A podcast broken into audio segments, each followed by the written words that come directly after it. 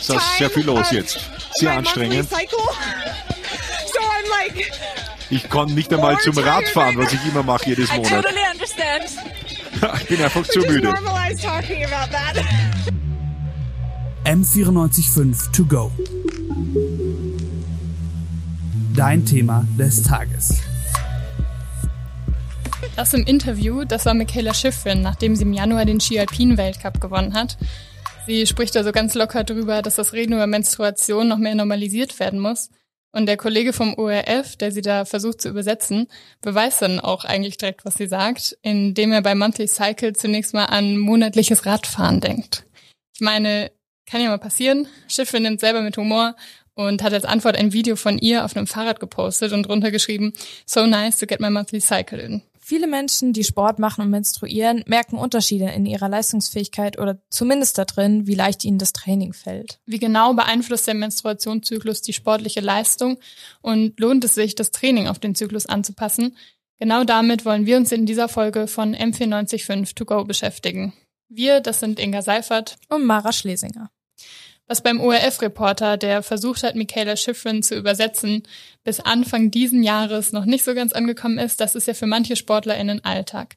Zum Beispiel für Pia Jensen, mit der wir gesprochen haben. Also ähm, ich merke das vor allem, sage ich mal, darin, dass ich teilweise das Gefühl habe, dass meine Atmung ein bisschen verschlechtert ist, sprich, dass ich ähm, nicht so nah an meine, man sagt, maximale Sauerstoffaufnahme rankomme. Also es fällt mir einfach schwerer, mich dann in hohen Intensitäten zu belasten. Pia Jensen ist Leistungssportlerin in der Leichtathletik und spürt also Veränderungen mit dem Verlauf ihres Menstruationszyklus. Generell haben wir in unserer Recherche aber ganz verschiedene Erfahrungsberichte bekommen. Manche SportlerInnen mit Menstruationszyklus merken eben auch keinen großen Einfluss durch die Hormonveränderungen. Damals ist mir irgendwie nicht aufgefallen oder auch bis heute nicht, dass sich äh, meine Leistung während meinen Tagen verändert und habe aber auch nie versucht, mein Training nach Menstruationszyklus auszurichten. Das sagt die Turnerin Marie Neustifter. Meine Mama, Mariana Schlesinger, war auch mal im Leistungssport. Sie hat Leichtathletik in den 80er Jahren gemacht. Also bei mir, als ich damals äh, Leistungssport gemacht habe, ähm, hat man leider überhaupt keine Rücksicht genommen. Da musste man durch. Klar, dass man als Sportlerin den Menstruationszyklus berücksichtigen kann, hängt natürlich auch total von den Umständen ab, unter, unter denen man trainiert. Man kann nicht in jeder Trainingsgruppe besprechen, dass man vielleicht heute mal mehr Regeneration braucht, aber dafür nächste Woche wieder härter trainieren kann. Wenn man das aber für sich selbst gut hinkriegt, könnte das zum Beispiel so aussehen wie bei Pia Jensen. Also wenn jetzt eine bestimmte Einheit XY draufsteht und ich weiß eben, heute fühle ich mich ganz und gar nicht, dann mache ich mir nicht mehr wie früher so einen Stress, sondern ich sage einfach, hey, ähm, gut, vielleicht wird das heute äh, ein bisschen langsamer oder aber im Zweifel schiebe ich eine Einheit auch mal. Dann macht die Umsetzung des Trainings auf einmal auch deutlich mehr Spaß und man weiß dann einfach auch, woran es liegen kann, wenn es mal nicht so läuft. Woran hat's gelegen? Herr Ju, woran hat die Lehen? Das ist natürlich immer so die Frage. Ich sage natürlich immer, woran halt die Lehen? Ja, das fragt man sich nachher natürlich immer, woran es dir liegen hat. Also gehen wir doch mal in die Basics vom Menstruationszyklus. Vereinfacht kann man den in zwei Phasen einteilen. Die Follikelphase und die Lutealphase. Laura Sophie Usinger, Trainerin und Sportwissenschaftlerin, kann das aber etwas besser erklären noch als ich. Die erste Phase heißt Follikelphase, äh, weil da das Follikel eben ranreift, aus dem die Eizelle dann springt. Und die zweite Phase heißt Lutealphase, ähm, weil da das Corpus luteum ähm, quasi entsteht nach dem Eisprung und daraus das Progesteron ähm, quasi entsteht und abgesondert wird. Wenn man bilderbuchartig davon ausgeht, dass der Zyklus 28 Tage hat, dann findet der Eisprung genau in der Mitte statt, also am Tag 14. Corpus luteum heißt einfach Gelbkörper. Das ist ein Zellhaufen, der nach dem Eisprung aus der Eizelle entsteht. Genauer eigentlich aus dem Follikel. Das ist die Eizelle zusammen mit den umgebenden Zellen. Und mit den 28 Tagen ist tatsächlich ein Bilderbuchzyklus gemeint. Eigentlich ist das natürlich von Person zu Person anders, aber eben auch von einem Zyklus zum nächsten. Die beiden Phasen unterscheiden sich vor allem darin voneinander, welche Hormone jeweils die größere Rolle spielen. In der ersten Phase haben wir eine Östrogendominanz, das heißt, das Östrogen hat hier das, den größten, ähm, das größte Niveau oder das höchste Niveau im Zyklusverlauf. Und in der Lutealphase haben wir eine Progesterondominanz. Das Progesteron wird erst durch den Eisprung ausgeschüttet. Das heißt, in der ersten Phase spielt es noch eine untergeordnete Rolle. Und dann in der zweiten kommt es aber volle Lotte äh, dazu. So zwei, drei, vier Tage bevor Tag eins ist, sinken diese Level rapide, was dann oft auch irgendwie als PMS sich äußert. Das kennen ja auch erstmal noch die meisten, die keinen Leistungssport machen. Aber wie wirkt das alles auf die sportliche Leistungsfähigkeit? Dafür ist vor allem die Frage wichtig, wie die Hormone im Körper wirken. Östrogen ist sehr positiv konnotiert mit ähm, einer hohen Leistungsfähigkeit, eher einer anabolen Situation, also wo ich Sachen aufbauen kann. Ähm, das heißt, auf Muskelbänder, Sehnen wirkt das alles sehr aufbauend. Ich kann besser Kohlenhydrate einlagern, speichern, verwenden. Das heißt, diese Phase, wo es einen hohen Östrogenanteil gibt, ähm, ist gut für sehr intensive Arten des Sports. Was das dann genau bedeutet, kommt natürlich auf den Sport an, den man macht. Aber in dieser Follikelphase kann man generell belastungsfähiger sein. Also im Ausdauersport kann man eher ein intensives Intervalltraining einbauen oder im Kraftsport mit hohen Gewichten trainieren. Aber vor allem sind Regenerationsphasen kürzer und man kann mehr trainieren. Dann kommt irgendwann der Eisprung, der die Follikelphase beendet.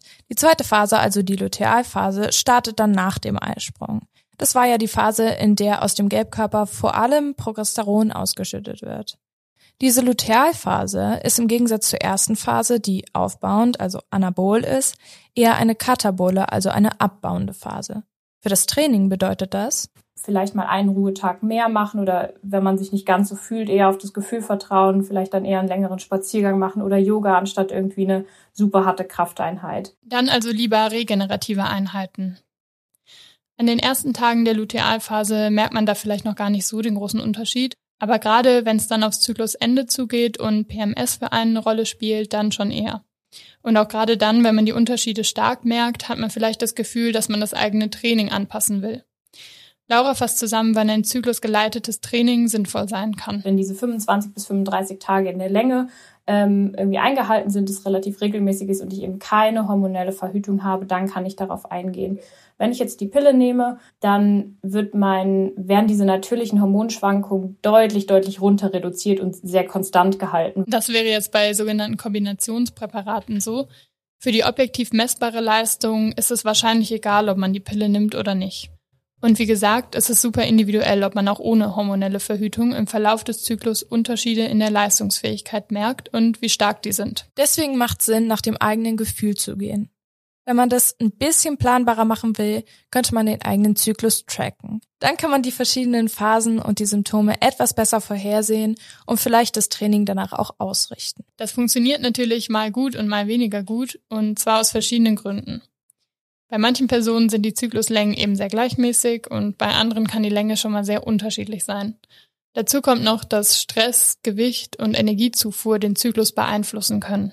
Das hat auch Pia schon mal so erlebt. Ihr erinnert euch, das war die Leichtathletin, mit der wir eingangs gesprochen hatten. Ich persönlich zum Beispiel, wenn ich sehr, sehr intensiv trainiert habe, über einen längeren Zeitraum, dann kommt es bei mir schon auch mal zu, ähm, ja, sag ich mal, einem längeren Zyklus oder sowas, ja. Und das ist dann eigentlich immer schon ja so ein Signal, okay, dein Körper ist gerade schon sehr unter Belastung, unter Stress. Ich selber hatte das auch schon, dass die komplett einfach ausgeblieben ist, ne? Also mal für drei Monate. Und das ist natürlich ein Signal, was man unbedingt wahrnehmen muss und sollte und nicht irgendwie, so wie das früher immer war, äh, als Zeichen von einer hohen Leistungsfähigkeit an, angesehen wurde. Ne? Was Pia da beschreibt, nennt man in der Sportwissenschaft Red S.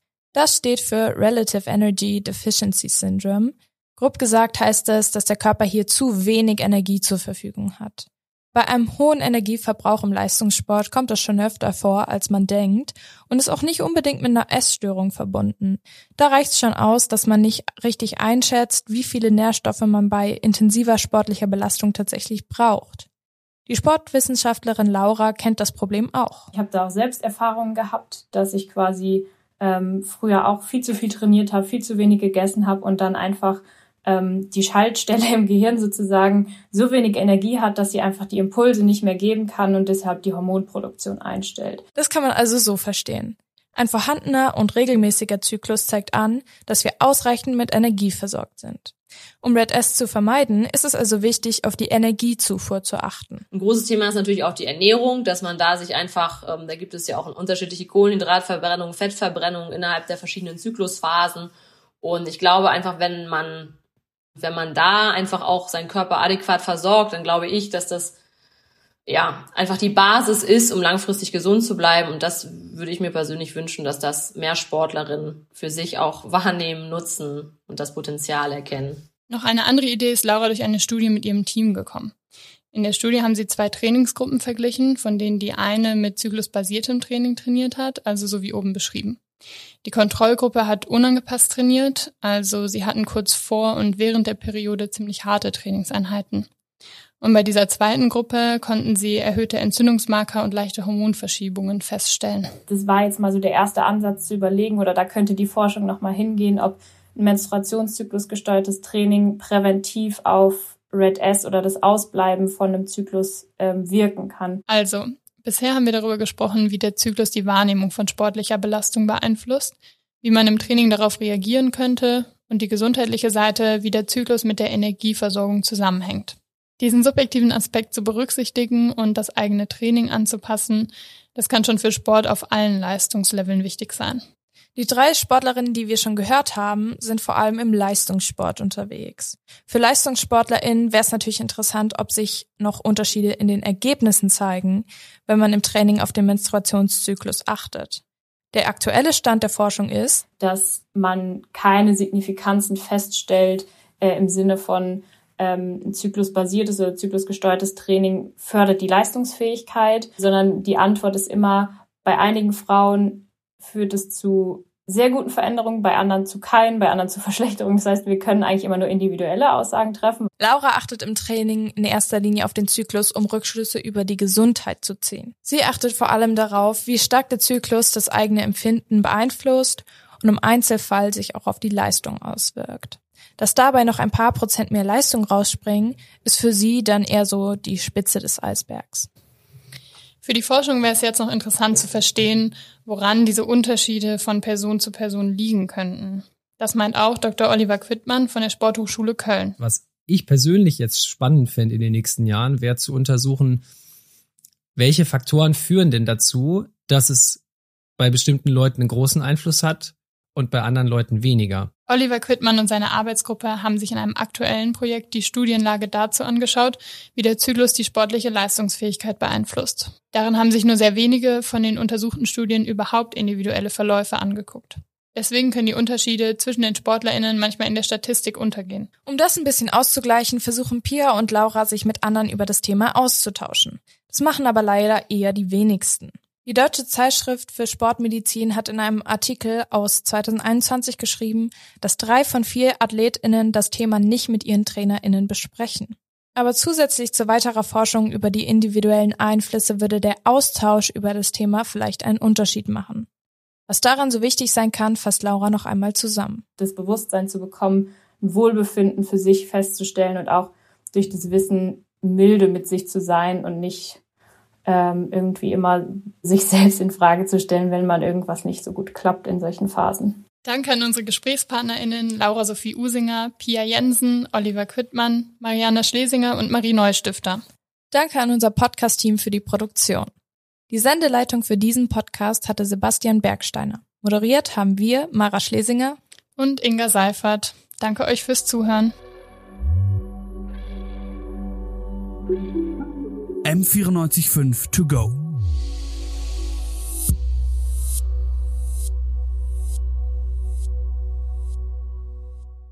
M945 to go ist eine M945 Produktion. Ein Angebot der Media School Bayern.